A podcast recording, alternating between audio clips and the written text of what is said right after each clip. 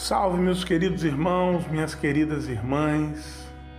Rafa Santos quem fala, muito contente, desejando de antemão uma boa tarde, uma boa noite, um bom dia, a depender da hora com que você se depara com esse áudio, com esse estudo que coletivamente realizamos sobre a coleção Fonte Viva ditada pelo benfeitor Emmanuel e transcrita pela psicografia amorosa de Francisco Cândido Xavier em cinco livros que são sensacionais. Hoje nós estamos no livro Vinha de Luz, no seu capítulo 119, intitulado Fortaleza. Na epígrafe, Emmanuel vai escolher um trecho da carta de Paulo aos Romanos, em que ele diz: sabendo que a tribulação produz fortaleza. E logo de cara, na sua primeira frase, Emmanuel nos traz uma questão Quereis fortaleza? E automaticamente dá a resposta: Não vos esquiveis a tempestade.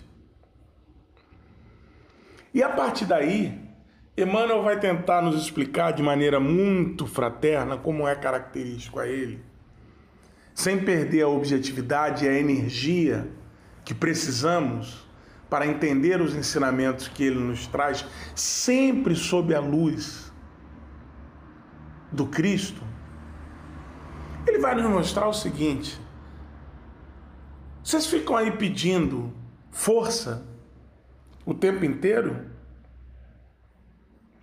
mas quando tem a oportunidade de testemunhar a fé, quer dizer, de realmente adquirir essa força, você já chega falando: não, pelo amor de Deus, alguém me ajuda aqui, resolve para mim esse serviço, é muito áspero.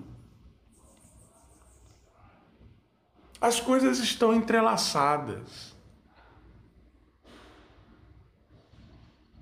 A mão de quem ara a terra, de quem semeia, colhe, planta, ela traz a, na, as marcas na pele.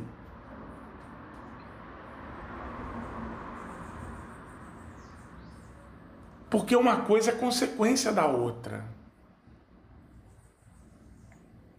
A gente geralmente pede força para enfrentar as batalhas e não compreende que a força que nós precisamos é decorrente dos aprendizados que essas batalhas trazem em seus caminhos.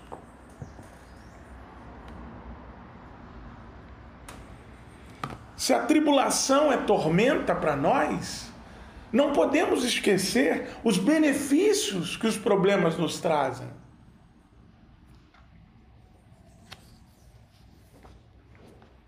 E é isso que Emmanuel diz.